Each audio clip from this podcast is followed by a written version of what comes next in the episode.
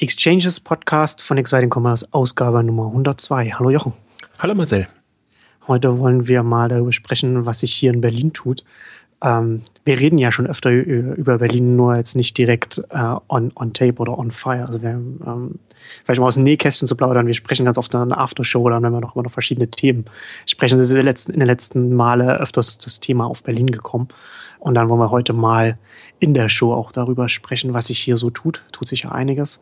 Wir haben ja auch, auch das letzte Jahr über ja auch viel über, darüber gesprochen, was in, Berlin, was, was in Berlin passiert, Rocket und Zalando und so weiter. Werden wir dann auch noch darauf kommen. Ähm, aber wir steigen jetzt mal ein mit einer der, der letzten Konferenzen hier aus Berlin. Du warst jetzt ähm, vor ein paar Tagen, ist jetzt hier die NOAA-Konferenz in Berlin gewesen. Und du warst da auch als, als Gast und, und äh, warst sehr begeistert von der, von der Konferenz. Vielleicht kannst du da so ein paar Eindrücke da nochmal wiedergeben.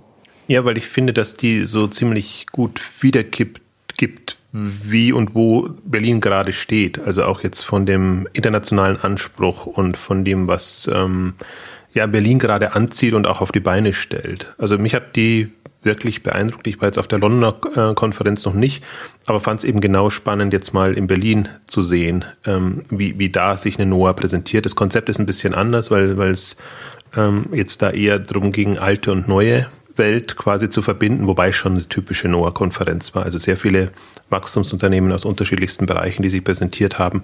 Und was, sich, was ihnen halt auch gelungen ist, wirklich so, ein, so eine ähm, ja, sehr hochkarätige Mischung hinzubekommen. Und zwar nicht nur bei den Speakern, sondern bei den Teilnehmern. Also gefühlt hat man echt äh, gefühlt war, dass alle da waren, äh, aus jeglichen Richtungen. Also ähm, Startups ohnehin oder, oder die, die wachsen jetzt speziell im E-Commerce auch, aber auch ähm, Unternehmen, von denen man es vielleicht weniger erwartet, aber die halt jetzt ähm, ähm, im, im Zuge des Wachstums auf entweder Kapitalsuche sind oder natürlich geht es da auch ums Networken. Ähm, die, die versuchen da einfach den, den Draht zu den Investoren zu finden. Und spannend fand ich halt auch mal wirklich zu sehen, dass die ganzen internationalen Investoren dann tatsächlich auch da sind. Also man hat es jetzt ja immer mitbekommen, die ähm, Kapitalrunden jetzt speziell im E-Commerce-Bereich, durchaus jetzt auch so Outfittery oder andere, ähm, die Mr. Specs und wie sie alle heißen, also jenseits der, der Sommerwelt, was die an, an Kapitalgebern angezogen haben. Und da sieht man halt, äh, es ist nicht nur virtuell, sondern sie sind wirklich unterwegs und, mhm. und, und gucken einfach, was am, am deutschen Markt jetzt ähm, möglich ist. Natürlich habe ich, äh, sage ich ja immer wieder, äh, E-Commerce steht gerade nicht so im Fokus, leider. Aber die paar äh, aufstrebenden E-Commerce-Unternehmen, die wir haben, ähm, die haben damit auch durchaus gute, gute Karten. Und insofern war für mich das, also ich habe ja schon öfter jetzt Konferenzen auch in Berlin erlebt, obwohl ich jetzt nicht das Gefühl ist ja für mich als, als Außenstehender quasi wöchentlich ist eine, eine große Konferenz im Webtech ähm, Business-Kontext, sage ich jetzt mal, ähm, aber halt immer sehr, ähm, wie soll ich denn sagen, Startup ausgerichtet. Und hier hatte ich jetzt wirklich mal das Gefühl, Tausende von Leuten quasi wirklich bei den ja, also die, das verkörpert für mich so eine Relevanz, wenn, wenn man es schafft, mit einer NOAA, die, die für Wachstum steht und, und wirklich dafür mhm. internationale Vernetzung, wenn man da es schafft, eine hochkarätige ähm, Konferenz zu veranstalten. Vor allem, man, ich habe so die, es gab ja mal auch Versuche, eine, eine Web 2.0 Konferenz oder eine TechCrunch äh, Disrupt oder andere Geschichten in Berlin zu etablieren. Und das ist aber ein anderer Ansatz, ein anderes Publikum. Und ähm, ist jetzt für mich auch noch nicht so relevant, als wenn ich sehe, jetzt hier, hier wäre wirklich eine Möglichkeit, um, um, ja, es geht ja nicht nur um Berlin, nicht nur um Berlin voranzubringen, sondern im Prinzip auch um die deutsche Web-Tech-Szene, ähm, ja, der eine Relevanz zu verleihen. Und das ist halt auch mein, wenn wir mal ein bisschen, bisschen weitergehen, mein Eindruck jetzt von Berlin. Also ich habe hab Berlin lange eher so als, ja, so, so schwierigen Fall wahrgenommen, weil eben mehr möchte gern als, als wirklich passiert ist. Und ähm, das ist auch wieder eine unfaire Einschätzung. Aber die, die, du hast eben die, die Summerwelt, klar, die, die ist in Berlin. Und darüber hinaus, das waren für mich alles, ähm, ja, das ist immer so, so versucht, bemüht, da ein Silicon Valley in Berlin äh, zu werden, in Anführungszeichen. Habe aber jetzt so in den letzten, sagen wir mal, sechs bis zwölf Monaten den Eindruck und sehe das natürlich durchaus immer mit einer E-Commerce-Brille, ähm, dass sich unter dem Radar eigentlich oder unten drunter sehr viel tut und sehr viel entwickelt was, was auch noch nicht in, in der Berichterstattung vollzieht sich das nicht nach, finde ich. Da ist man immer noch sehr oberflächlich auf den Hype-Themen oder auf die, die sich eben gut vermarkten können. Aber ich finde, unten drunter ähm, lässt sich jetzt erahnen, was da an, an Möglichkeiten da ist. Und ähm, ich finde, manche, es gibt einige, die einfach jetzt an spannenden Ideen arbeiten oder andere, die einfach jetzt durch den Ausstieg die Möglichkeit haben, jetzt zum Beispiel Cherry wie sie ist für mich so ein, ein Konstrukt, ähm, auf das ich sehr baue, wenn ich einfach sehe, die ehemaligen, nicht Zalando-Gründer, aber Zalando-Gründer sind dabei, aber so aus dem Umfeld von Zalando und Groupon und also ähm, durchaus eine, also muss man fast schon Samba unabhängige Welt sehen, wobei das lässt sich nicht mehr so gleich trennen. Aber im Prinzip so die nächste Generation an Investoren kommt jetzt und die machen jetzt eben Seed-Finanzierungen. Ähm, Inkubator in dem Sinne ist es noch nicht so, wie ich das sehe, aber das wird sicherlich der nächste Schritt sein, dass da einfach jetzt ähm, die nächste Generation, die noch sehr nah dran ist und ja wirklich auch jetzt ähm, im, im aktiven Aufbau von zum Teil sehr großen Unternehmen aktiv war, dass die jetzt die Möglichkeit haben, ihr Wissen, würde ich jetzt eher mal sagen, als, als ihr Geld, das werden jetzt nicht Unsummen sein, aber ihr, ihr, ihr Wissen und ihr Netzwerk letztendlich ähm, da so anzubringen. Und ich glaube, oder das ist mein Gefühl, meine Arbeitshypothese gerade, die ziehen halt dann wirklich die, die spannenden neuen Sachen an. Ja. Sind auch viele andere aktiv, aber da wird es dann sicherlich, ja, da wird sich die Spreu vom Weizen jetzt noch mehr trennen als, als vorher. Ja, das ist, ja, ist, äh, ich finde, das, eine gute äh, Zustandsbeschreibung, die du da gerade geliefert hast von Berlin. Das ist auch so meine Einstellung. Also ich wohne zwar hier, aber bin jetzt aber auch nicht so tief drin, aber so wie man das, so wie ich es einschätze, ähm, ist, sind, sind wir jetzt an einem Punkt angekommen, an dem dieses, die ganze Szene, Ökosystem oder, oder, oder Region oder wie man auch es nennen will, jetzt an so einem Punkt angekommen ist, wo es tatsächlich so langsam so ein bisschen äh, dahin geht, dass man, dass man äh, so die lokalen Netzwerkeffekte äh, zum Tragen kommen. Also dass es jetzt viele Unternehmen gibt, gibt es schon eine Weile. Es gibt Leute, die jetzt durch Exits oder, oder dadurch, dass sie, dass sie Unternehmen verlassen haben, durch Bezahlung und so weiter, dass sie als Angel-Investoren tätig werden können. Und dann geht es, wie du schon sagtest, nicht zwingend jetzt um, um das Geld, was sie dann in die Unternehmen bringen können, sondern dass sie eben ihr Know-how reinbringen können, ihr Netzwerk zu anderen bestehenden Tech-Unternehmen, die es jetzt hier gibt, die in verschiedenen Stadien sind, in verschiedenen Märkten aktiv verschiedene Sachen machen. Und das ist dann jetzt so der Punkt, wo es jetzt langsam interessant wird, was, was, was hier passiert und wo, und wo es hingeht.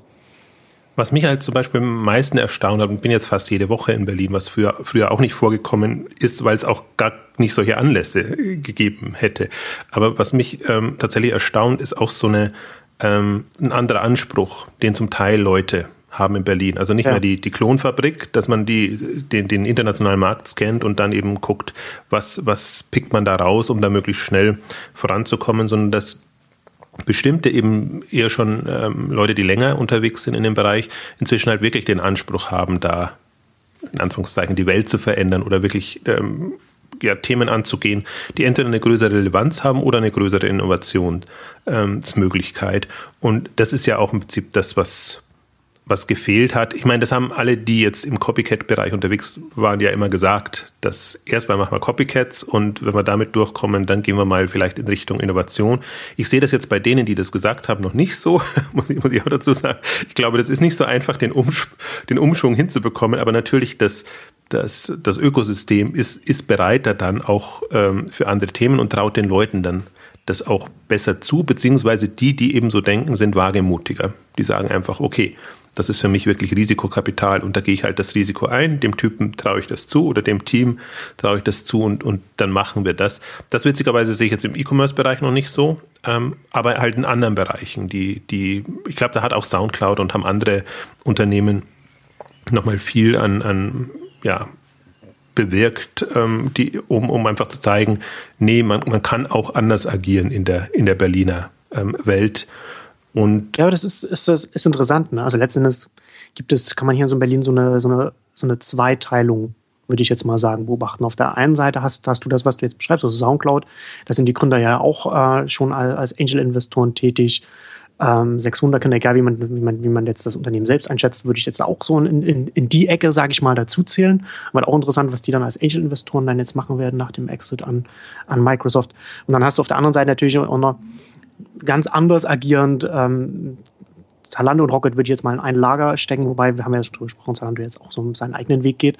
Aber wenn man sich zum Beispiel Rocket anschaut, ne, ein ganz anderer Modus unterwegs, aber auch natürlich auch von haben wir jetzt mehrfach auch durchexerziert im Blog und auch hier im Podcast, auf einer ganz anderen, auf einer ganz anderen Ebene, was auch die Gelder angeht, die eingesammelt werden, international, global oder agierend. Ähm, aber eben auch in einem ganz anderen Modus auch unterwegs. Und das, ich, also ich finde das halt auch interessant, dass es letzten Endes dadurch, ja, es ist, ist schon eine Zweiteilung in Berlin, ne? weil, weil gerade auch Rocket als, als, als Holding und als, als Inkubator, und so weiter halt äh, als Startups anschiebt und viele Berliner Startups einfach Rocket-Startups sind. Ne? Und da hast du das, hast du dieses Komplex auf der einen Seite und dann natürlich auch das ganz klassische äh, äh Startup-Szene. Aber das ist, das ist auch also das ist genauso. Ich würde vielleicht so, würde sogar noch eine dritte Kategorie aufmachen jetzt in, in, dem, in dem Bereich. Ähm, die, also es gibt halt schon noch den, ich nenne es immer Möchtegern-Bereich, also wo, wo, wo man halt denkt, äh, Gründer, Unternehmer ist jetzt das äh, neueste tolle Ding und hm. hat aber nicht so wirklich die, die Gründereinstellung. Also, also dass ich, ich bin, ich, ich habe jetzt fünf Jahre beraten, ich möchte jetzt gründen, aber ich weiß noch nicht was. Ja, genau. Und Berlin ist halt cool. Dann gehe ich nach Berlin und dann wird, ja. wird der wird es mir schon zufliegen. Also das, und das ist eigentlich immer der der der für mich am, nervigste Bereich, weil weil der der ist natürlich sehr präsent und das sind die umtriebigsten Leute und und da wird viel viel aufgewirbelt und und leider wird das im das sprechen wir immer nach den Sendungen wird das äh, fachpresseseitig, blogseitig nicht gefiltert. Deswegen haben wir dieses diese diesen unglaublichen Boost an irrelevanten äh, Themen, äh, die, die, die einfach den Blick verstellen äh, auf, auf das, was wirklich passiert. Und ja, ich würde sagen, also so, so nervig es für manche ist, natürlich Rocket und, und Zalando sind hochrelevant ähm, für das Thema, ähm, weil sie halt auch einen, einen komplett anderen Anspruch haben. Ähm, aber jetzt und das ist ja auch hinreichend dokumentiert, vielleicht gar nicht so äh, so fundiert, weil, weil oftmals die Einblicke fehlen, wirklich was, was unter der Decke ist und was relevant oder nicht relevant ist.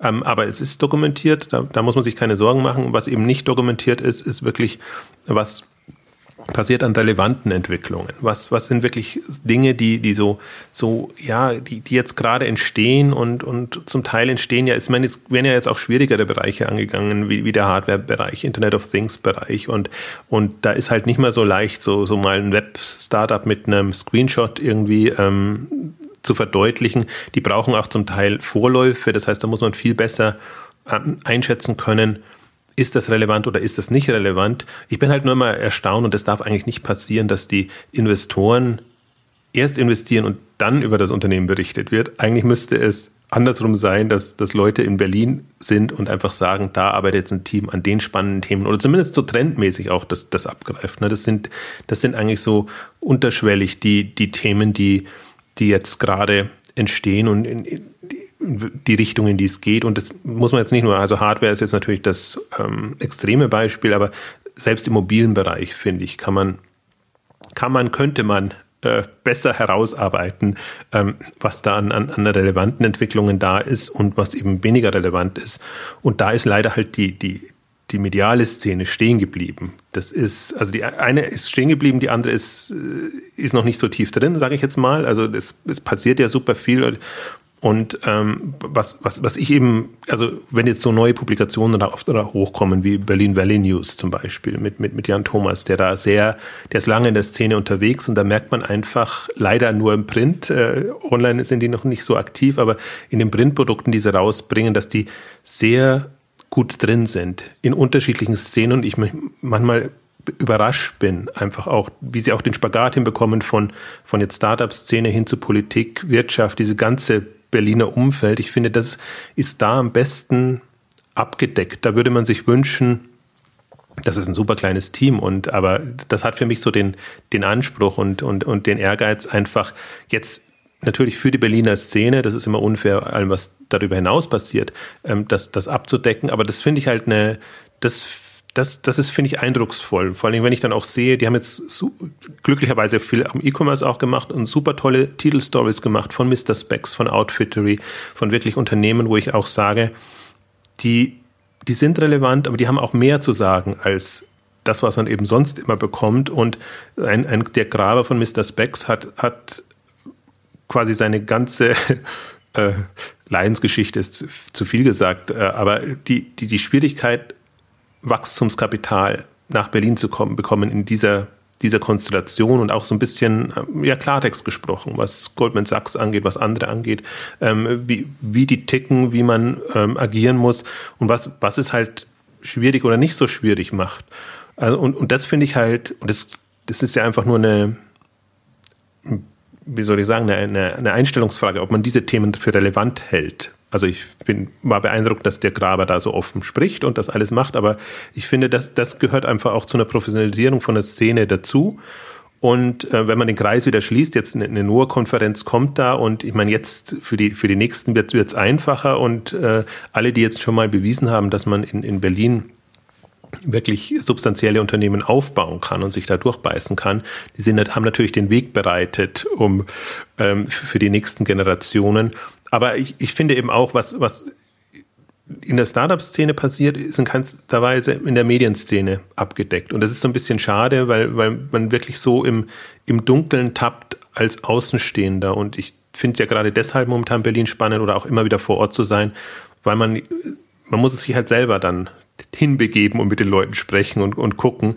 Und ich finde es halt so erstaunlich, wenn ich dann sehe, was, was, was passiert und worüber man spricht. Und wenn ich dann sehe, was, was eben abgedeckt wird im, in dem publizistischen Bereich, ähm, also das, äh, ich weiß noch nicht, wer, wer das löst oder wie das gelöst werden soll. Auf jeden Fall ist es gerade nicht gelöst. Und ich glaube, diesen Professionalisierungssprung, den, den Berlin macht, ähm, ja, bekommt man da doch auch wenig mit. Und ich merke es, also ich merke es aber, da müssen wir nicht tiefer einsteigen, weil Zalando haben wir in der letzten Ausgabe intensiv besprochen. Man sieht, wie gering ein Zalando, also welche geringe mediale Bedeutung ein Zalando spielt. Da war der Börsengang Thema und, und es sind immer so ein paar andere äh, ja, naheliegenden Geschichten. Aber für mich ist, ist Zalando jetzt mehr noch als Rocket, weil, weil, weil ich das Gefühl habe, Zalando wirkt mehr, also sind eh europäisch orientiert, also mehr Europa als Rest der Welt und mehr Deutschland und Berlin als jetzt ein Rocket das könnte und haben eben dieses enorme Geld, haben wie gesagt die Cherry VC jetzt so als äh, Nebenprojekt, ähm, das, das gestaltend wirken kann und daraus kann wirklich entstehen oder was äh, da glaube ich halt, also die sind halt jetzt, als, haben halt als erstes jetzt den Exit hinbekommen. Und deswegen haben sie jetzt den Vorsprung, jetzt sind wir bei acht, neun Monaten Vorsprung, da müssten jetzt erst, also sechs Wunderkinder haben jetzt äh, den Exit ähm, und, und andere sind, sind noch nicht so weit, also das wird noch seine Zeit dauern, deswegen glaube ich, und mit, mit dem Tempo, dem, dem Zalando ja auch voranprescht, ähm, müssten das eigentlich jetzt das relevanteste Unternehmen sein in der in dem ganzen Konstrukt. Das ist leider nicht so abgebildet. Ja, das stimmt. Das ist ein bisschen, das ist ein bisschen schade, dass da quasi so Filter fehlen, die dann halt auch das Relevante von, von dem nicht so Relevanten aussieben und dann halt auch hm, sich eben das aufzeigen, was gerade passiert, so dass man das auch von, von außen oder, oder, äh, oder beobachten kann, wenn man nicht, wenn man nicht direkt vor Ort ist. Deswegen finde ich auch so spannend, was gerade passiert, weil es nicht nur, die Unternehmen nicht nur verschiedene Sachen machen, also in verschiedenen Modi unterwegs sind, sondern es auch, sondern auch die Bandbreite so groß ist. Also die kleinen Startups als auch jetzt angehende Konzerne wie Zalando, sage ich jetzt mal. Ne? Also man, man, hat die ganze Bandbreite, was auch die, die Unternehmensgröße angeht. Ähm, und deswegen auch, auch von, von Berichterstattungsseite her äh, super spannend, weil man so ganz viele verschiedene Aspekte auch abdecken kann und, und, und Blickwinkel da eigentlich, eigentlich reinbringen kann.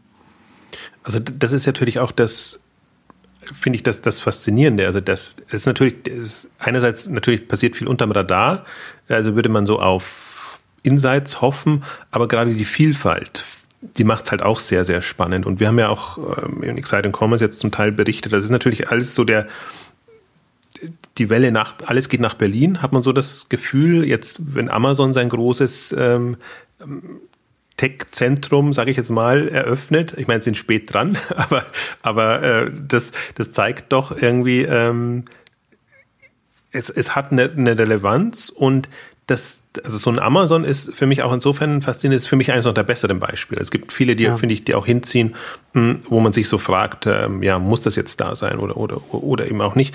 Aber ich finde, Amazon ist ja so eine, eine Doppelrolle, dass sie natürlich irgendwie ja, ihr, ihr Technikteam irgendwo haben müssen, in Anführungszeichen, aber die sind natürlich auch sehr vertriebsorientiert, was ihre Webservices und andere Themen angeht. Das heißt, Genau. Offenbar ist jetzt in, in Berlin der Markt da, also Startups, wachstumsstarke Startups, die skalieren wollen, müssen, ähm, die man eben mit den Produkten bedienen kann und bedienen will.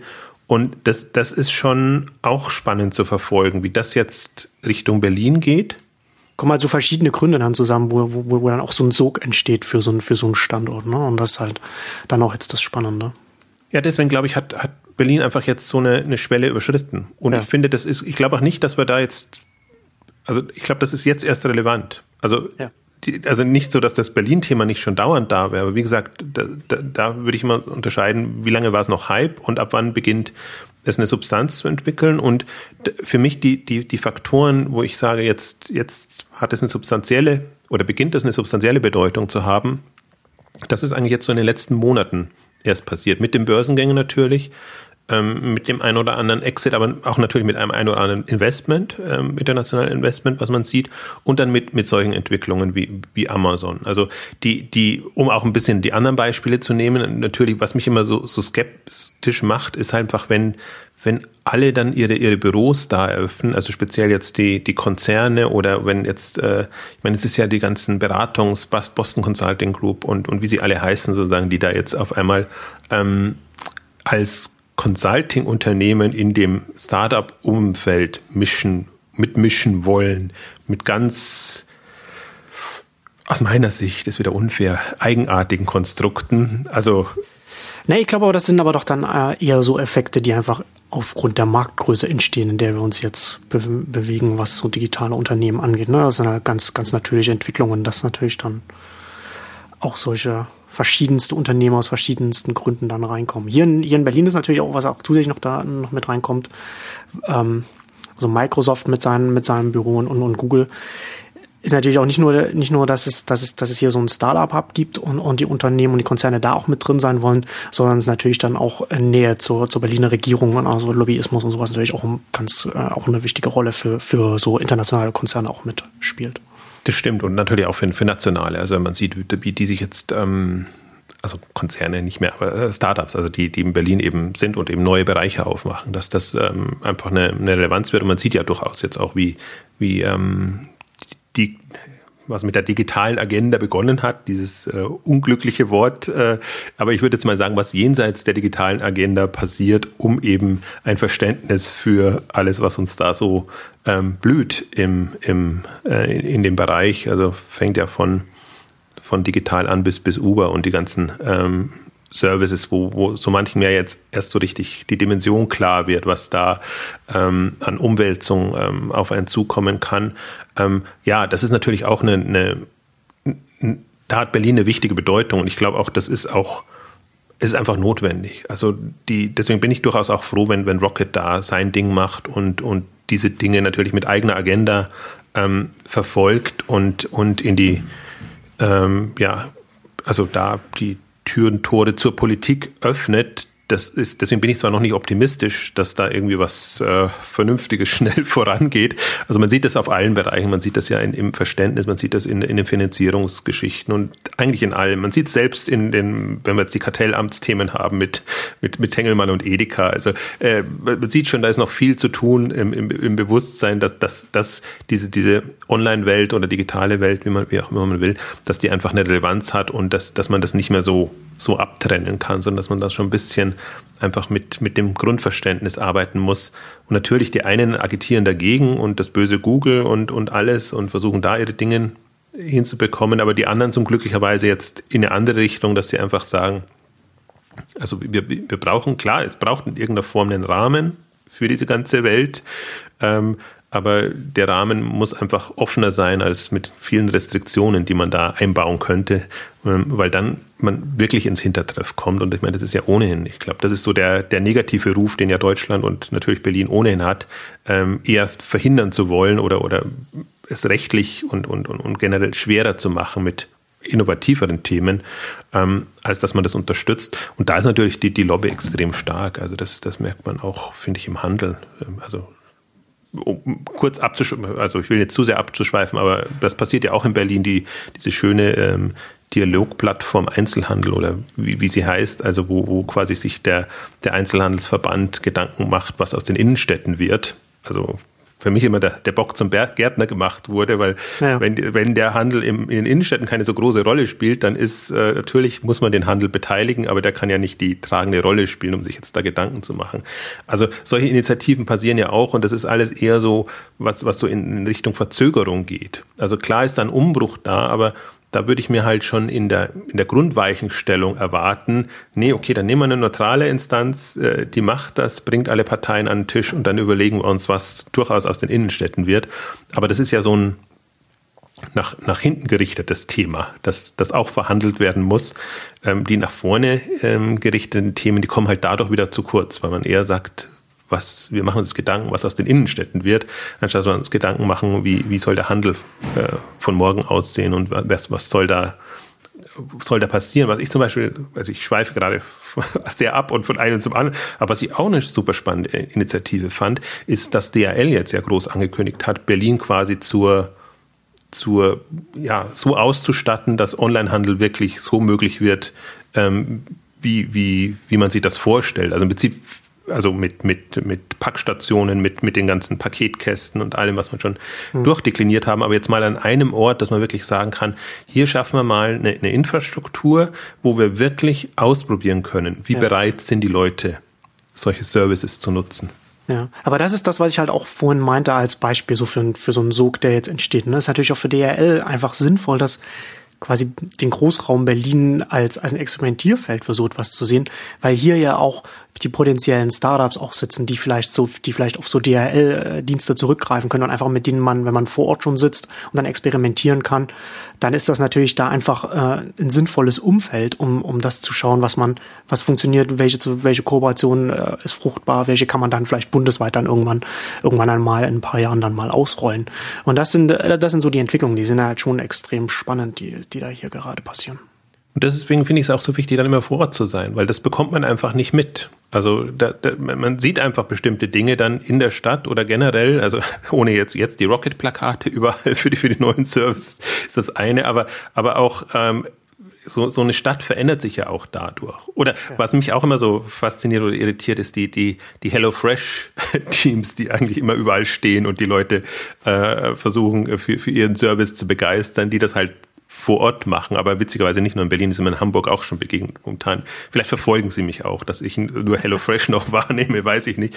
Aber die, die, ähm, also sowohl von, von den es ist jetzt Marketing-Vertriebsinstrumenten mhm. bis hin zu den, den Markttests und, und also da, also bei mir fällt zumindest immer der ein oder andere Groschen, weil nicht jetzt, also das ist ja eher so im Testfeld, aber was, was möglich ist und wo du einfach auch dir dann, dann vorstellen kannst, ähm, also, was, nee, andersrum, was, was weitergehende Auswirkungen haben wird, wenn man hm. das jetzt. Ähm ja, das ist ja interessant. Ne? Also wenn man wenn man hier in der Stadt lebt, hat man so ein bisschen, ich, ich weiß nicht, wie es in den äußeren Bezirken ist. Ich wohne jetzt in Prenzlauer Berg, also relativ zentral, und da bekommt man dann schon auch mehr einfach, einfach als Anwohner hier mit, wie du schon sagtest, jetzt, ob das jetzt die Rocket-Plakate sind oder oder oder anderes, so dass man so ein so, so einem sozialen Experimentierfeld äh, lebt. Ne? Also halt so ein bisschen, ich finde, dass man da so ein bisschen, zumindest was das angeht, so ein bisschen San Francisco-Feeling hat. Ne? Wenn man in San Francisco mal ist, dann sieht man da durch, durch die Masse an, an Unternehmen, die da ist, die, die natürlich dann auch erstmal vor Ort so ihre Angebote macht. So da, da sieht man überall verschiedene Apps, die man, die man einsetzen kann für alles Mögliche, was man noch nicht mal in den USA äh, nutzen kann, sondern weil das eben erst einmal regional getestet wird. Und das Ähnliche kann man jetzt halt hier, hier in Berlin auch beobachten. Also jetzt als ein Beispiel, ich glaube, ich weiß gar nicht, ob ich das hier in einem anderen Podcast auch schon mal angesprochen hatte. Also jetzt hier hatten wir auch im, im Wohnhaus auch mal, hat äh, ein Startup auch dafür geworben, äh, KiwiKey nennen die sich, die ähm, so ein smartes Türschloss quasi installieren wollen, ne? sodass man sich dann als anmelden kann als Anwohner, dass man dann mit einem mit, mit dem Smartphone oder mit so einem kleinen Anhänger, den man am Schlüsselbund hat, sich dann die Tür dann automatisch dann öffnet. Um, und solche solche Sachen werden dann hier halt beworben, wo man wo man dann halt man muss mit dem Vermieter sprechen und dann halt zu den Mietern gehen und so weiter und, und, und schauen, das zu, zu etablieren. Und da kann man sich natürlich, das sind natürlich Sachen, die man die man die bekommt man halt medial nicht mit. Ne? Das sind halt auch Unternehmen, die fangen gerade erst an, die suchen hier ihre ersten Kunden und gucken, wie kommen sie auf den Markt. Und das ist auch interessant, weil ich habe mir dann auch da in dem Feld dann auch darüber nachgedacht und habe gedacht, das wird im privaten Kontext nicht funktionieren, weil da, weil da die, die Schwellen zumindest für bestehende Wohnhäuser, wo, wo, wo schon bestehende Schlösser sind, warum sollte eben für, für, für junge Familien schon sinnvoll, wenn man die Hände voll hat und die Tür geht automatisch, entriegelt sich automatisch, kann man, kann man rein, praktisch. Aber dafür nehme ich jetzt nicht zwingend persönlich nochmal Geld in die Hand. Ähm, aber dann wieder ist natürlich auch interessant, das eben zu beobachten, wie, wie die Unternehmen dann vorgehen. Ich habe jetzt zum Beispiel, ich bin im, im Coworking Space im Oberholz ähm, und da ist jetzt äh, KiwiKey installiert worden. Ne? Und, und dann wird dann, das wird dann, er auch einen zweiten Standort aufmacht, wird das dann, das ist natürlich dann so, ne, und, so, und da wird es dann sofort sinnvoll, wenn das halt natürlich in so einem, in so einem professionellen Kontext ist, wenn man das dann viel leichter ähm, ähm koordinieren kann. Da, kann, da gibt es halt so einen Zusatzdienst, der einfach sinnvoll ist, um dann Ne, den Zugang einfach leichter organisieren zu können. Und solche Sachen kann man dann halt hier beobachten, wie sich das so langsam bewegt, wie das, wie das von ganz, ganz tief unten quasi kommt. Ähm, und das ist natürlich dann, das kriegt man natürlich nur vor Ort mit so etwas.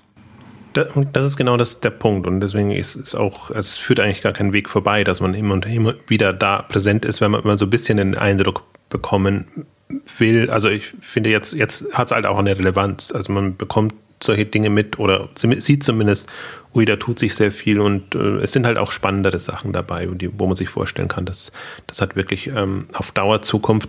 Und ich finde einen, einen anderen Aspekt, den wir jetzt noch ein bisschen ausgeblendet haben, aber der, der mindestens so wichtig ist, was mich auch extrem beeindruckt, ist einfach die Internationalität ähm, der Stadt. Und wenn man sieht, wie gemischt das alles ist und ich dann eben nachvollziehen kann, dass klar, wenn, wenn ein Zalando sagt, wir machen das alles zentral von, von Berlin aus oder auch andere Unternehmen, die, die wirklich quasi weltweit ähm, Muttersprachler bekommen können, um, um ihre Dienste international auszurollen. Also das, da, da glaube ich, hat, hat Berlin natürlich inzwischen auch schon im, im Vergleich zu sehr vielen anderen Metropolen, oder es gibt wenige Metropolen, wo du die Leute wirklich so, so hinbekommst. Und das hat sich jetzt zum Teil natürlich aus der Not heraus, wenn man jetzt so Spanien und andere Bereiche sieht, aber zum Teil eben auch aus ähm, wirklich der, dem, dem Profil, das Berlin hat, ähm, so entwickelt. Und das ist schon absolut faszinierend, wenn man sieht, wer da. Das sollte man halt auch nicht unterschätzen, die Lebensqualität, die man hier in der Stadt hat, ähm, oder, oder den Ruf, den die, den die Stadt weltweit hat, macht es natürlich leichter, dann auch Talente auch hierher zu bekommen.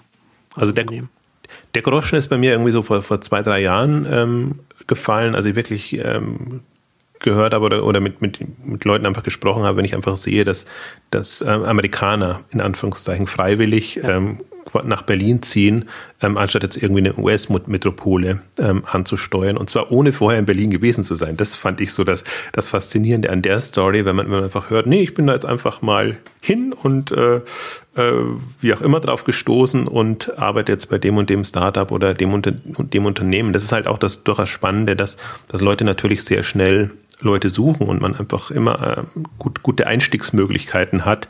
Und was auch immer dann daraus wird, das ist dann noch die, der, der zweite Schritt. Aber das ist schon, also mit so, so, einem, so einer wandlungsfähigen Szene einfach, natürlich, das hat den großen Nachteil, dass es jetzt, äh, dass man erstmal gucken muss, was, was, was, da, was daraus wird. Aber gerade diese, diese schnelle Taktung und dass man eben durchaus viele Erfahrungen als, als junger Mensch, das empfehle ich jetzt nicht, natürlich nicht einem Älteren, aber als junger Mensch sehr schnell sehr viele Erfahrungen sammeln kann und halt schön in einem internationalen Kontext. Und selbst wenn man sieht, was, was Rocket jetzt ähm, aus Berlin heraus für Asien und, und die Märkte baut oder, oder vorbereitet, also das ist jetzt eben nicht nur irgendwie eindimensional in eine Richtung ähm, gedrängt. Und ich habe manchmal auch noch das Gefühl, dass dann natürlich die, die, dann ist Polen sehr nahe und das sind andere Länder sehr nahe, dass man bestimmte, also Polen jetzt im Logistikbereich ja vorangebracht, aber im Prinzip auch ähm, die Sprache oder den, den Bereich, ähm, das ist ja so ein,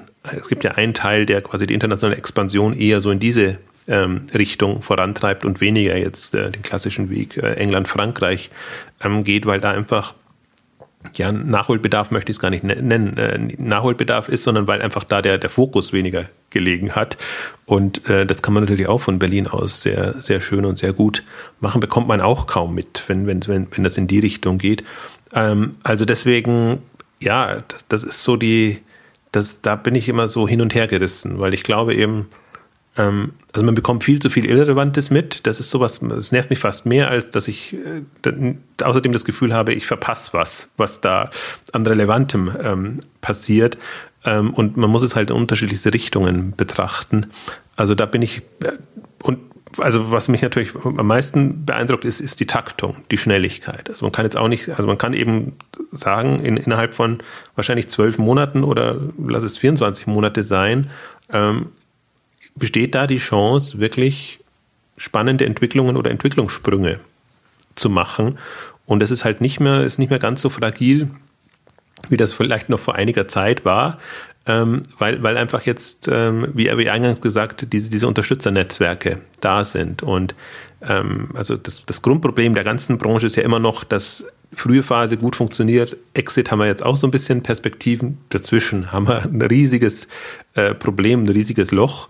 Ähm, da, da kommen nur, nur wenige drüber. Deswegen ist diese Umtriebigkeit natürlich in dem, in dem Frühphasenbereich, darf man jetzt auch nicht äh, zu optimistisch machen, hm, weil, weil wirklich die Frage ist, ob die, ob genügend den Sprung schaffen oder ob irgendwann ja. so eine Frustgrenze eintritt, dass man sagt, ja, okay, ich komme da, ich bekomme vielleicht eine Million, zwei Millionen, aber wenn ich dann die zehn Millionen bräuchte, setzt das aus. Das, das, ist, halt, das ist auch das, worüber ich mit dir auch noch mal äh, auch noch sprechen wollte das führt mich halt auch wieder zu dieser, zu dieser Zweiteilung der Berliner Szene zurück. Auf der einen Seite haben wir eben die Rocket Startups, da haben wir ja auch schon ausführlich drüber gesprochen, was, wie, wie die Summers es schaffen, einfach auch große Summen auch einzusammeln, wenn sie tatsächlich, wenn sie ein Thema haben, Startup voranbringen wollen, dann schaffen sie es einfach auch Dimensionen an Kapital frei zu machen, was, was man sonst so nicht sieht. Wenn man dann, und auf der anderen Seite dann eben vom Samba-Kontext, von dem ganzen Umfeld weggeht, sich das mal anschaut, dann ist das immer noch habe ich das Gefühl, dass wir da schon noch auf, eine, auf, einem, auf einem niedrigeren Level auch für Berliner Startups unterwegs sind. Also ich habe jetzt im Vorfeld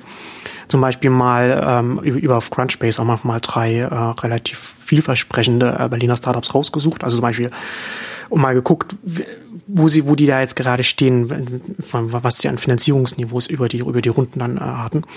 Ähm, da haben wir zum einen Blacklane, das ist so in Richtung Uber geht das, arbeitet aber mit professionellen Fahrern zusammen, hat, in hat jetzt unter anderem auch, auch Daimler als Investor damit an Bord, hat in, in sechs Runden 22,5 Millionen US-Dollar, also in Dollar halt umgerechnet, weil ich das auf Crunchbase auf der Datenbank rausgesucht habe, also 22,5 Millionen in sechs Runden.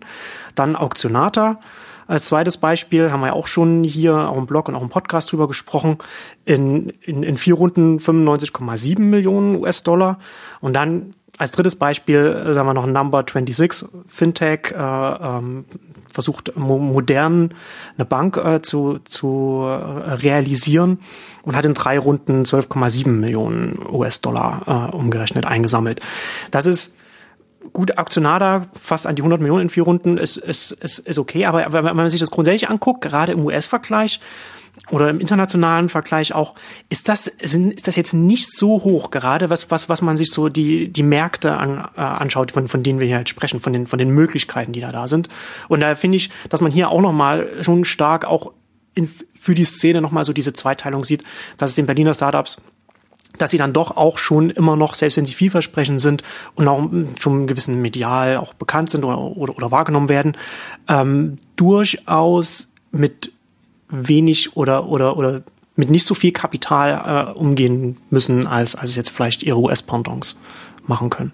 Was den Vorteil auch wieder hat, dass sie natürlich auf effizienter arbeiten müssen ja, und, und äh, wirklich sehr, sich mehr Gedanken machen müssen, wie sie mit ihren Mitteln und nicht nur finanziellen, sondern natürlich auch ähm, mit ihren Mitarbeitern Mitteln äh, auskommen äh, müssen, was, was schon einen Vorteil hat, aber ich sehe es grundsätzlich auch so. Also ich bin jetzt gar nicht so ein Freund, dass das Unternehmen zugeschüttet werden müssen mit, mit Kapital, aber klar, in, in der internationalen Vergleich ist es schon, ähm, ist es schon noch, noch schwierig. Also man ist da immer in dieser, diesem Zwiespalt drin. Natürlich sollen es die bekommen, die es verdient haben. Also wenn jetzt so eine Geldschwemme einsetzen würde und, und, und alle würden mit Geld zugeschüttet werden, dann wäre es ja auch wieder genau nicht das Richtige. Deswegen, das ist schon, aber deswegen glaube ich, ist es jetzt eben so an der Kippe, dass, dass man jetzt ähm, genügend substanziellere Unternehmen und Gründer hat, wo man sagt, unter einem klassischen VC-Risikobetrachtung müssten die eigentlich die Chance bekommen auf einige 10.000, sage ich, 10 Millionen ähm,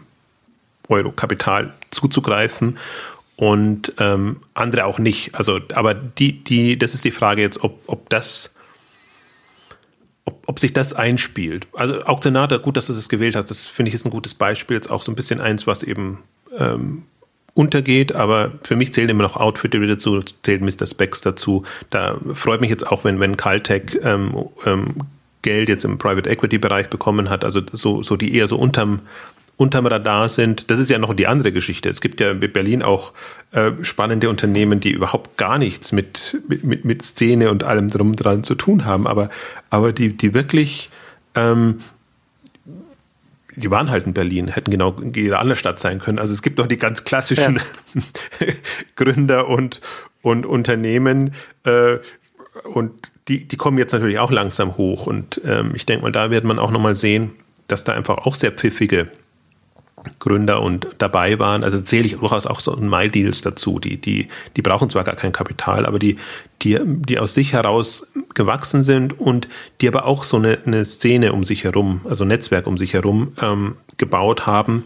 Und deswegen ist das auch immer, das ist ja genau der Punkt. Man kann es eben, früher konnte man immer so schön sagen, es gibt den den Sammer-Block, es gibt den Gadowski-Block und das war es dann eigentlich schon, was an, an, an hipperen Sachen da ist.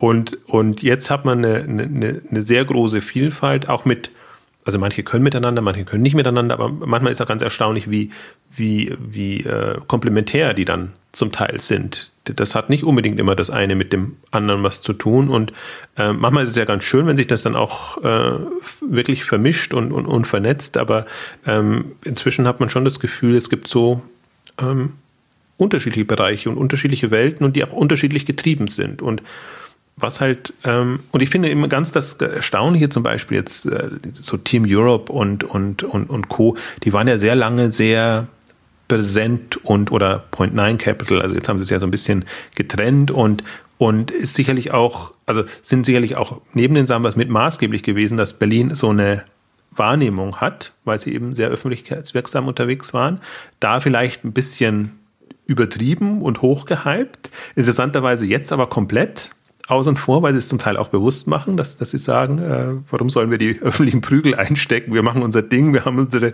unsere Projekte und Themen. Und das ist so eine für mich faszinierende Geschichte. Das, beim Paar ist mir das aufgefallen und, und ich, ich neige ja dann auch immer dazu, einfach Leute, die es übertrieben haben, dann nicht mehr wahrzunehmen oder die müssen halt erst wieder arbeiten, um wieder ernst genommen zu werden, in Anführungszeichen. Aber ich glaube, gerade solche Bereiche sind jetzt total unterschätzt, kommen medial nicht mehr vor, da wird gar nicht mehr geguckt, was, was machen denn die, in welchen Bereichen sind die aktiv? Und stattdessen haben sich eben andere in diese Position ähm, geschoben und sind, äh, und das ist PR getrieben, also die haben einfach gute PR-Leute und, und verstehen sich da ähm, zu positionieren, wo man einfach denkt, ähm, warum sind immer die in den Medien oder werden als Vorzeigebeispiel hochgehalten, nur weil das eben die medial omnipräsenten Köpfe sind.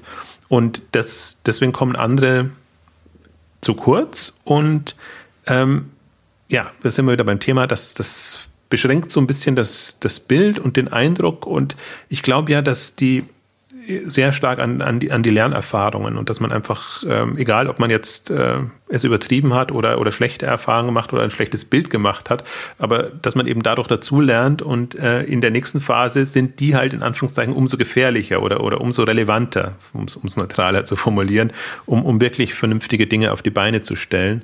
Und ähm, fasziniert mich gerade sehr, weil, weil diese, also diese Vielfalt fasziniert mich sehr, weil, weil ich wirklich das Schöne jetzt an Exciting Commerce ist ja, wir sind ja nicht vorgeprägt. Also, dass wir jetzt, natürlich, dass jetzt Summers und, und, und Rocket ähm, so hochgekocht wurden oder relevant waren, sage ich jetzt mal so, in, äh, um einfach mit, mit, mit, also nicht nur die Börsengänge, sondern auch weil es Zahlen gab, ähm, ist das eine, aber wir sind nicht vorbelastet. Das, dadurch, dass wir so, ein, so einen Querschnitt abbilden, E-Commerce kann im E-Commerce alles kommen. Und das, das äh, kommt auch sicherlich wieder aus, aus allen Bereichen. Und ähm, man bekommt eben dadurch auch ein bisschen Einblicke einfach in unterschiedliche ähm, Welten, die man sonst vielleicht nicht so bekommt. Wenn man sich so vom einem Hype-Thema zum nächsten hangelt, dann sind es eigentlich immer dieselben Leute in neuen Konstellationen, die versuchen, das nächste große Hype-Ding in Anführungszeichen zu machen.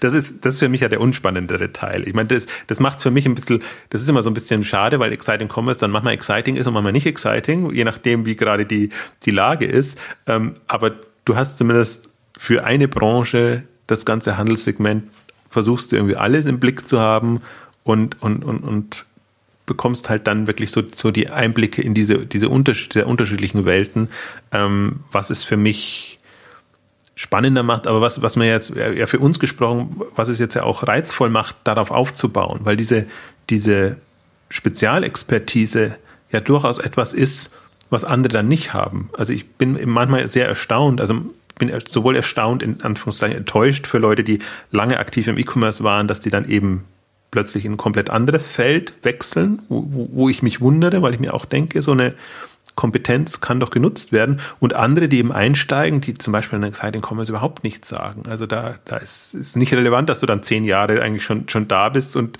das ganze Feld beackerst und sie Auf und Abs mitgemacht hast oder im Prinzip ja auch als, als Wissensquelle anzapfbar wärst. Also komplett weg.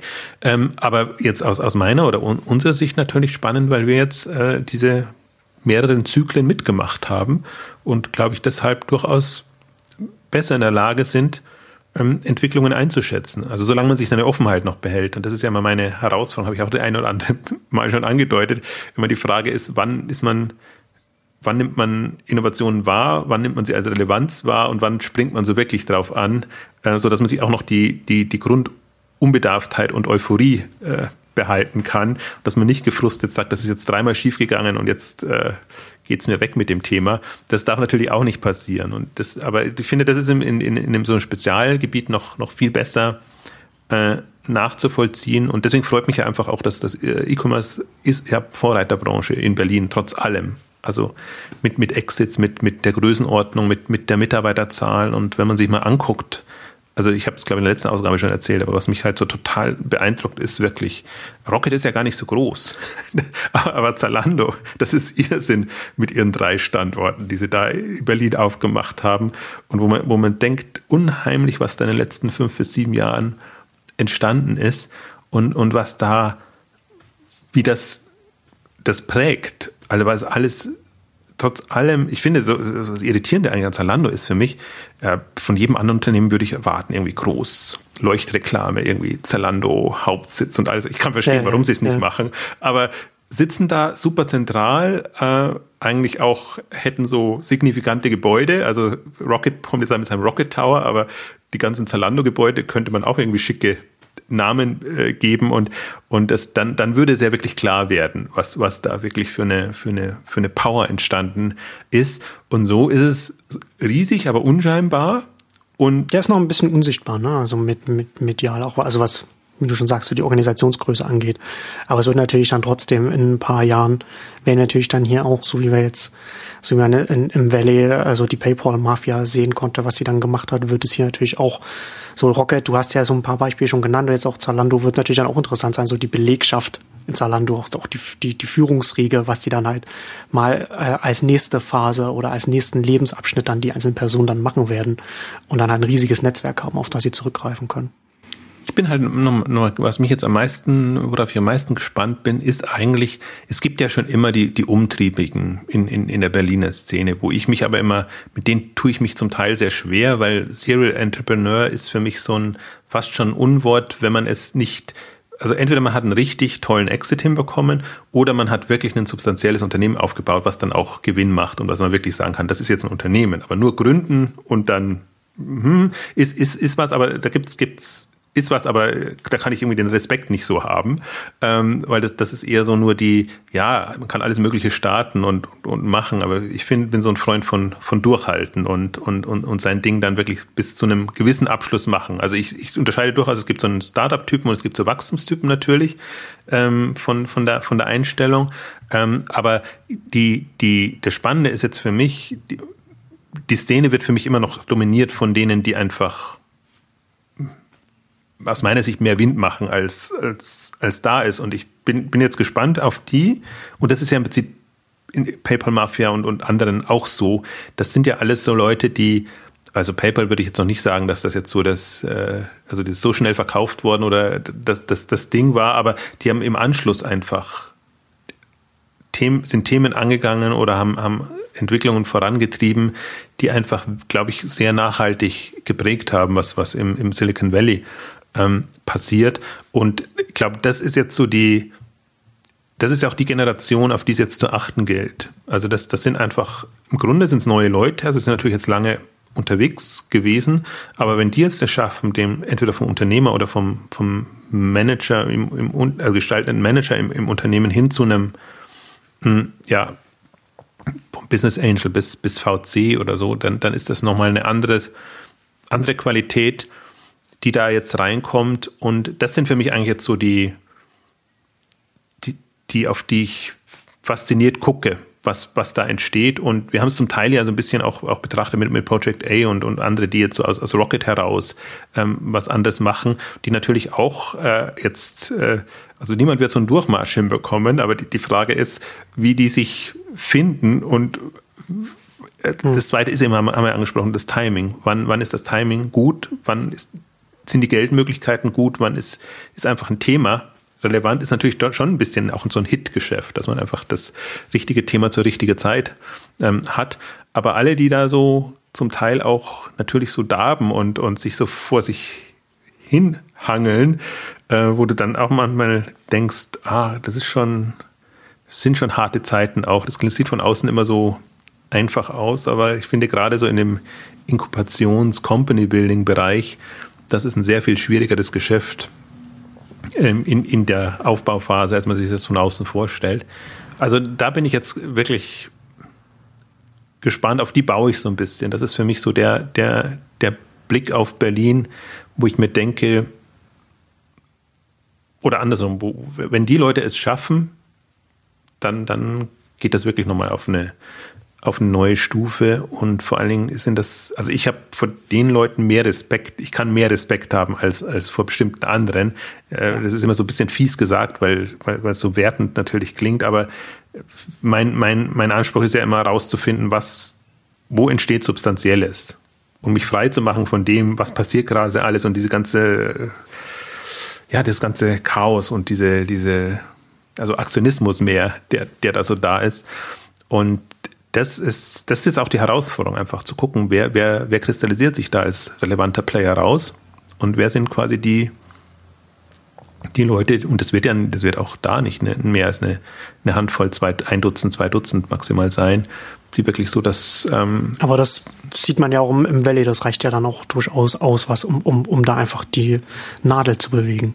Absolut. Der Rest ist so es ist fies formuliert, aber der Rest ist so Beiwerk, aber das braucht es natürlich auch und äh, es braucht einfach auch Kommunikatoren, es braucht äh, diese ganze Szene, damit das ja auch, auch weitergeht, aber die, die wirklich einflussreich sind, ähm, das, das ist so, eine, so ein beschränkter Kreis und der ist durchaus ja, also durchaus ja Zufälle. Also ich finde so, was wer mir jetzt so in den Sinn kommt, ist so, so ein Ron Conway in, in, im Silicon Valley, so als alter mhm. Herr, der da irgendwie äh, überall seine Finger drin hat und als ähm, aber jetzt auch nicht prädestiniert war, da, da, das zu werden, sondern sich den Respekt erarbeitet hat und dann plötzlich bei allen ähm, relevanten Themen dabei ist und offenbar sein Netzwerk so aktivieren kann. Jetzt in dem Fall, glaube ich, das Netzwerk wichtiger als, als, als Kapital.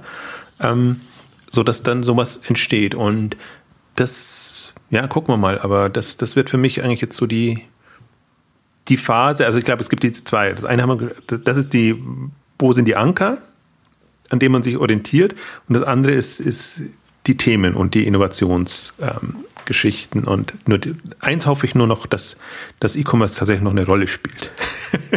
Weil das ist so ein bisschen die Gefahr. Naja, so, solange das ist ja solange die äh, E-Commerce-Offensive von den Sambas weitergeht. Ja, die geht so ein bisschen Richtung Marktplatz, aber deswegen, deswegen baue ich mehr auf Zalando, ja. muss ich sagen. Zalando baut okay. E-Commerce-Strukturen ja. und da kann ich mir nicht vorstellen, dass Zalando jetzt plötzlich zum, zum Medienunternehmen, zum Fintech-Unternehmen oder zu ja, zum SaaS-Anbieter kann ich es mir schon eher vorstellen, äh, dass, dass sie für, für E-Commerce mhm. da so werden. Aber ähm, das, das ist für, das, die haben das meiste Geld jetzt vor Ort deswegen ist für mich das, und haben vor allen Dingen auch jetzt äh, wirklich, glaube ich, eine, eine Vorstellung davon, wo sie hinwollen und wie sie den, den Markt gestalten können. Deswegen ja. sind das gerade so mein, der Leuchtturm, jetzt generell, aber auch vor allem im E-Commerce-Bereich. Und ähm, da wird man jetzt sehen drumherum, was das wird. Also ich bin jetzt, haben wir, haben ausführlich über, haben wir, über, über Zalando gesprochen in der letzten Ausgabe, aber die, die nächsten sechs bis neun Monate rund um Zalando wären für mich hochspannend. Das ist ja auch ein Thema, ähm, was, was wo ich jetzt auch abschließend äh, auch noch mit dir noch drüber reden wollte, ähm, wie sich die Exit-Optionen da jetzt auch gerade jetzt auch für die Berliner Szene entwickeln. Ne? Also wir haben halt letztes Jahr die zwei großen IPOs gehabt. Das kommen jetzt nicht so viele Unternehmen in Frage, aber daran anschließend natürlich. Ne? Also haben wir halt auch schon darüber gesprochen, was macht Zalando mit, den, mit, dem, mit dem Geld, das es jetzt auch durch den Börsengang eingesammelt hat. Und das kann man natürlich dann auch durch für, für Übernahmen einsetzen. Und das muss ich, das, das, das begrenzt sich nicht auf Berlin, aber ist natürlich auch, ähm, auch etwas, was natürlich, wenn man schon schon vor Ort ist und gerade wenn man vielleicht auch Teams übernehmen will und so weiter, ne? oder, oder vielleicht auch schon oder, oder bestehende Angebote ähm, wir hatten auch in der, in der letzten Ausgabe, hast, hast du ja schon Outfittery zum Beispiel angesprochen. Ne, das ist halt auch, das ist ja auch was Interessantes, dass natürlich jetzt auch, auch schon mal ein regionaler Player da ist mit, mit, mit Geld, mit einer Kriegskasse für Übernahmen eventuell. Ähm, und auf der anderen Seite, was ich auch interessant finde, als zusätzliche Exit-Option, also wir hatten jetzt die, den, den, den Verkauf von 600 Kinder Wunderlist an, an Microsoft ähm, für 100 bis 200 Millionen US-Dollar, weiß man, weiß man nicht genau in welcher Höhe dann.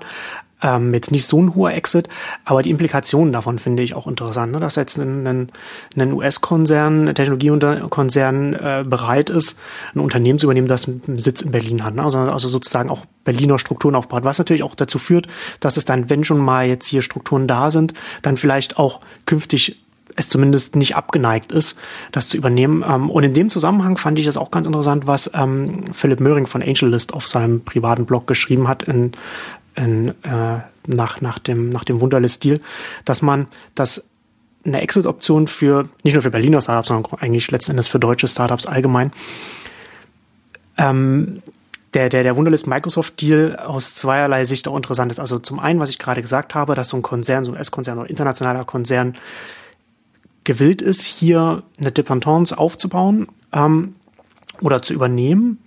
Ähm, und zusätzlich natürlich diese Konzerne, das Microsoft ist ja nicht allein, Google, äh, Apple zum, zum Teil auch, die haben natürlich die Einnahmen, die sie hier machen, die, die sitzen ja zum Teil auch in, in Fonds in diesen Ländern noch, weil sie sie nicht in ihre eigenen Länder, äh, in, in ihren Hauptsitz holen, weil sie dann äh, äh, Steuern zahlen würden, ne? Einkommensteuern und so weiter. Und das führt natürlich dazu, dass sie diese Gelder hier haben und dann natürlich dann auch weil sie die Gelder sowieso nur hier dann in den Ländern einsetzen können oder beziehungsweise hier einsetzen können, ohne dann diese hohen Steuern zu zahlen. Man natürlich dann bei der Exit-Option dann quasi nochmal so einen 20 bis 40 Prozent Bonus quasi hat, den man, mit dem, mit dem man verhandeln kann. Na, also aufgrund dieser, dieser, dieser steuerlichen Sonderlage. Und das ist natürlich auch nochmal interessant, gerade weil natürlich diese großen Konzerne dadurch, dass Deutschland so ein großer Absatzmarkt ist, natürlich auch einiges an Geldern sich ja anhäuft bei den Konzernen. Und das ist natürlich auch für, für ein Startup, finde ich, für die Startup-Szene schon nochmal so ein, so, ein, so ein interessanter Aspekt, der sich, der sich da aufmacht als Exit-Option. Ne, ich glaube halt auch, dass es das braucht. Also nicht jedes Unternehmen ist dazu geboren, groß zu werden, sondern ich glaube halt, dass es auch opportunistischere Ansätze geben kann, dass man einfach Lösungen entwickelt, die für diese ähm, Spieler relevant sind und dann eben sein, sein nächstes Ding macht und die Themen angeht. Ich hoffe halt, dass wir rauskommen aus der Falle, was halt jetzt passiert ist, dass immer so wirklich so, also da konnte man die Gründer fast schon bedauern für das, was sie bei einem Exit in Anführungszeichen bekommen haben. Ja. Also was, was in keinster Weise selbst wenn das jetzt nicht das Überfliegerthema war, aber in keinster Weise äh, wiedergespiegelt hat, was sie da an, an Einsatz ähm, gebracht haben. Und das waren, das ist im Prinzip so. Und das sind natürlich dann auch Kosten für das Kosten für das Ökosystem, ne? Wenn dann halt ja. die Exit, denn die Exits dann eben nicht so hoch sind, dann äh, im nächsten Schritt wär, sind halt die Finanzierungsrunden nicht so hoch und das hat natürlich dann auch immer alles so diese Nebenwirkungen. Also das, das finde ich da, da, da kann man ja so einige Geschichten, äh, Beispiele anbringen, wo einfach, wo, wo zwar Exit passiert sind, wo man aber denkt, ja, ja, ja, das ist aber, ja, ja. Da, also ist immer der, den Umständen geschuldet, aber den, den, den, den Gründern über, gegenüber ist es jetzt nicht so die, ähm, ist es halt nicht das, was man erwartet jetzt im internationalen Vergleich. Aber ich sehe es auch jetzt nicht, ich sehe es gar nicht im internationalen Vergleich nur, sondern das, was du jetzt angesprochen hast.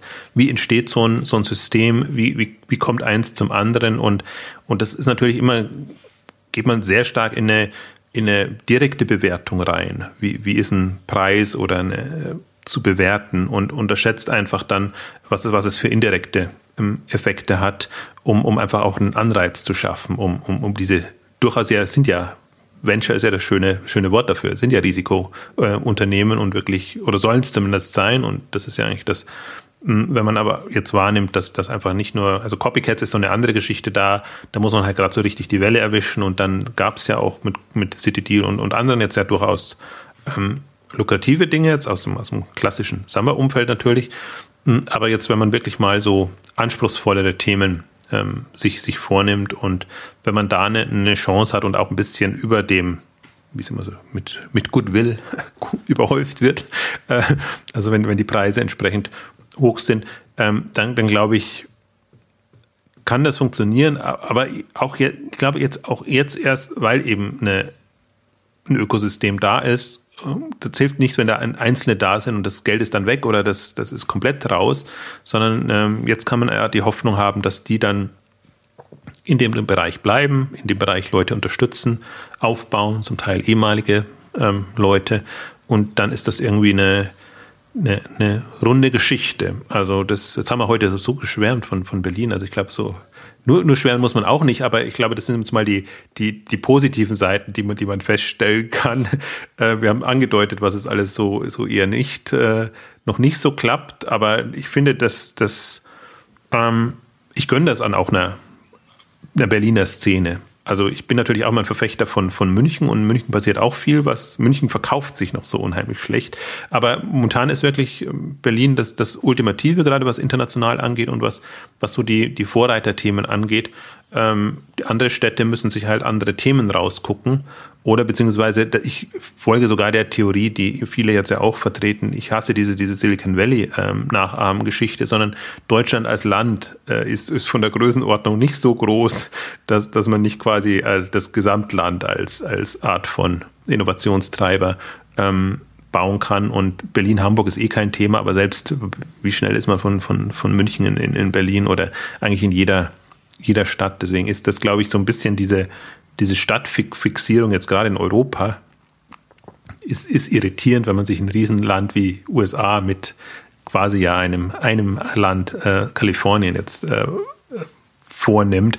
Deswegen ist das, ist das für mich immer so ein bisschen, ähm, ja, Berlin, Berlin, weiß es nicht. Aber jetzt braucht so ein, ein, ein Treiber, einer, der, der voranprescht ähm, und ich bin mal gespannt, ob das, ob das Effekte haben kann. Das, die, Gefahr ist natürlich immer, und das, das ist immer das Blöde an dieser Rivalität, dass man es quasi der, der Vorreiterstadt dann neidet und dass man eben versucht, quasi dasselbe nochmal irgendwo in anderer, in anderer Stadt auf die Beine zu stellen, anstatt jetzt zu gucken, wie kann man das, was da jetzt technologisch passiert oder überhaupt in der Webszene passiert, wie kann man sich, kann man das insgesamt ähm, dem, dem, dem gesamten Unternehmerbereich oder dem, dem Innovationsbereich ähm, zuführen. Das, das ist jetzt so meine, meine Hoffnung so ein bisschen.